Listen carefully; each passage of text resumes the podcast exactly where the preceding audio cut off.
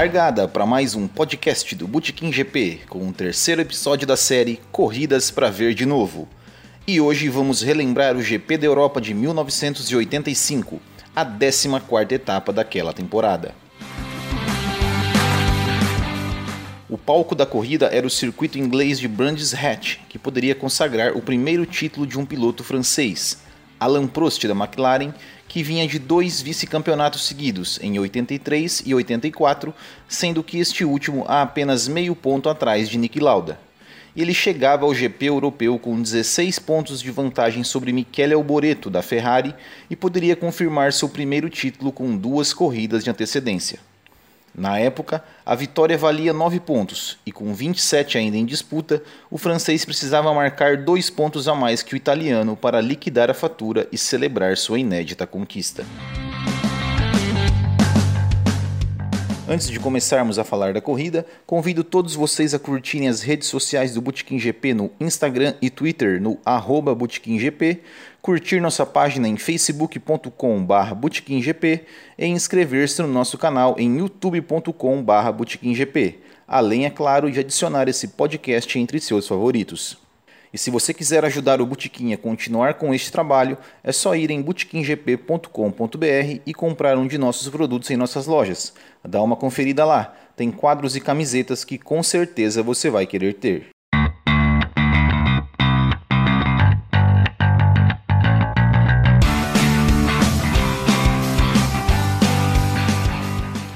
Então vamos para a corrida. Ayrton Senna da Lotus era o pole position, Nelson Piquet da Brabham o segundo. Esta foi a primeira vez na história da Fórmula 1 que dois pilotos brasileiros largaram na primeira fila. As duas Williams vinham na segunda fila com Nigel Mansell e Keck Rosberg. Com relação aos dois postulantes ao título, Prost vinha em sexto e Alboreto era apenas o décimo quinto. Na largada, Piquet estranhamente alinhou seu carro um pouco mais para trás do que sua posição, quase ao lado do carro de Mansell, que era o terceiro. A largada foi dada assim mesmo, e o inglês tomou a segunda posição do brasileiro, que também perdeu a terceira para Keck Rosberg. Ainda na primeira volta, Rosberg tenta passar Mansell, os dois quase se tocam, Mansell espalha e perde a segunda posição para o seu companheiro de equipe e a terceira para Piquet. Rosberg tenta a manobra para tomar a liderança de Senna, que se mantém na frente. Prost largou mal e caiu de sexto para décimo quarto, e Alboreto pulou de décimo quinto para a nona posição. A pressão de Rosberg sobre Senna é grande no início da prova, e na sexta volta ele tenta a manobra para ultrapassagem. Coloca o carro de lado, mas Senna fecha a porta. O finlandês roda e Piquet bate em seu carro atravessado na pista. Mergulhou firme agora em cima do Ayrton. Agora ficou em condições de ultrapassagem. Ayrton tenta lá no troco, volta à frente, rodou Rosberg, Piquet bem-vindo, bateu nele. Mansell passou para assumir a segunda. Piquet perdeu o bico do carro. Rosberg tenta sair pela grama. O Rosberg meteu por dentro, Ayrton disse, comigo não. Para Piquet, que não tinha nada a ver com a história, era fim de prova. Já Rosberg teve seu pneu traseiro esquerdo furado, conseguiu voltar e levar o carro até os boxes. Após a troca de pneus, ele voltou para a pista exatamente à frente de Senna, só que com uma volta de desvantagem. O brasileiro logo tenta ultrapassá-lo, mas o finlandês fecha a porta, o que permite aproximação e ultrapassagem de Nigel Mansell sobre Senna, assumindo a liderança. Rosberg então abre passagem para seu companheiro de equipe e volta a ficar à frente de Ayrton Senna.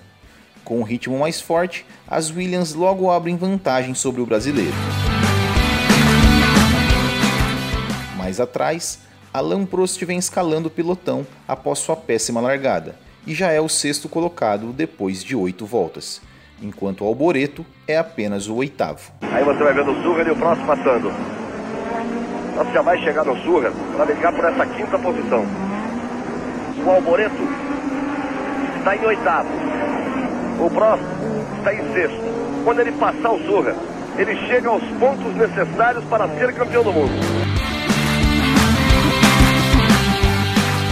Para facilitar ainda mais a vida de Prost, Alboreto para nos boxes na volta 12 e volta para a pista na 21ª posição.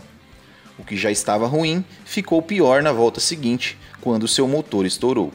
Alboreto ainda tentou levar para os boxes, mas pouco antes de chegar ao box da Ferrari, o fogo que queimava a parte traseira do seu carro se alastrou, acionando o extintor automático do carro e obrigando-o a parar e sair. Fim de prova para ele.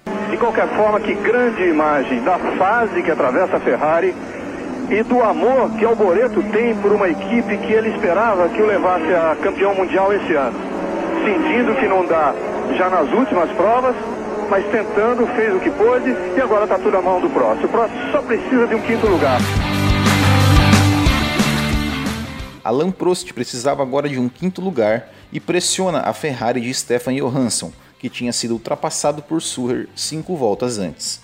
Mas o francês acaba sendo ultrapassado por seu compatriota Jacques Lafitte da Ligier na volta 18 e cai para sétimo, resultado que não lhe dá o título. Na volta 35, Ayrton Senna perde a segunda posição para Mark Suher, da Brabham, e na volta seguinte é ultrapassado por Lafitte, caindo para quarto.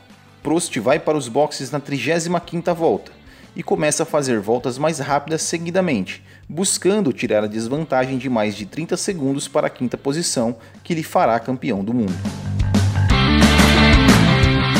E Ayrton Senna faz a ultrapassagem sobre Lafitte, recupera a terceira posição na volta 50. Lafitte vai para os boxes e volta na sétima posição, atrás de Prost, que a essa altura está a apenas 6 segundos de Hélio De Angelis, o quinto colocado.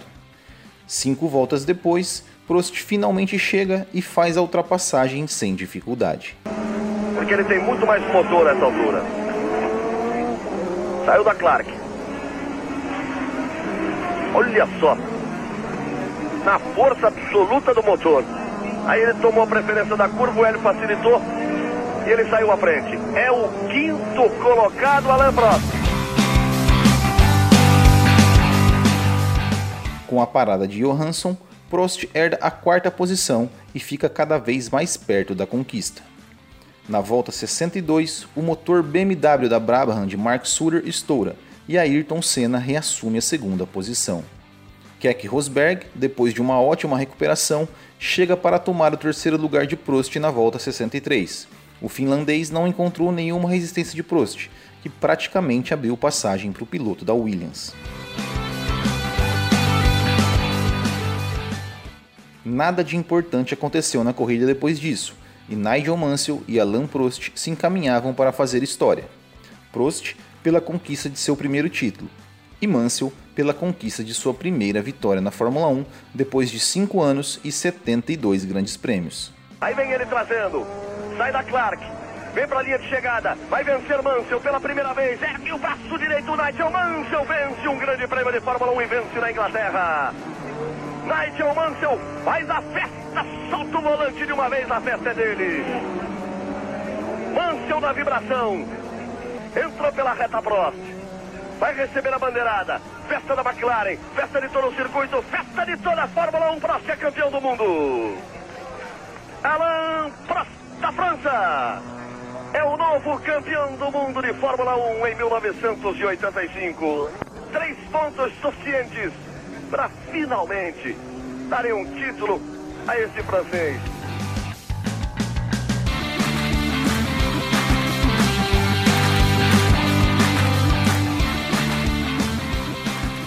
Nigel Mansell da Williams Honda foi o vencedor, Ayrton Senna da Lotus Renault o segundo, Keck Rosberg da Williams Honda o terceiro, Alain Prost da McLaren Tag Porsche o quarto, Hélio De Angelis da Lotus Renault o quinto.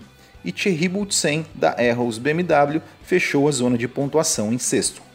Após o GP da Europa, 14ª etapa do campeonato, a classificação era Alain Prost, campeão, 72 pontos, Michele Alboreto em segundo, 53, Ayrton Senna em terceiro com 38, Hélio De Angelis quarto com 33 e Keck Rosberg fechando o top 5 com 25 pontos.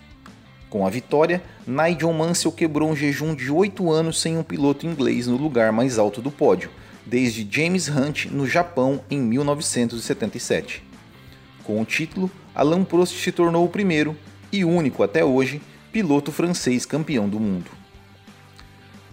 Outros destaques dessa corrida que vale a pena comentar. O apetite do francês Jacques Lafitte da Ligier aos 41 anos, o mais velho da Fórmula 1 à época, que largou em décimo, chegou a andar em segundo depois de várias ultrapassagens, mas abandonou na volta 58 com o estouro de seu motor Renault. Batida do estreante Ivan Capelli da Tyrrell. A quantidade de fogo que saíam dos motores estourando, como no caso de Michele Alboreto e Mark Suher. A transmissão da corrida com intervalos comerciais da Rede Globo o pódio com quatro pilotos: Mansell, Senna, Rosberg e Prost, e Rosberg estourando a champanhe com um cigarrinho na boca. E o nome das curvas do circuito de Brands Hatch, constantemente faladas na transmissão, que leva nomes de peso como Stirling Moss, Jim Clark, Mike Hawthorne, John Surtees e Graham Hill. E assim, encerramos o terceiro episódio da série Corridas para Ver de Novo. Não esqueçam de compartilhar esse podcast em suas redes sociais, de deixar comentários e sugestões de corridas para relembrarmos. Grande abraço a todos e até o próximo. Tchau!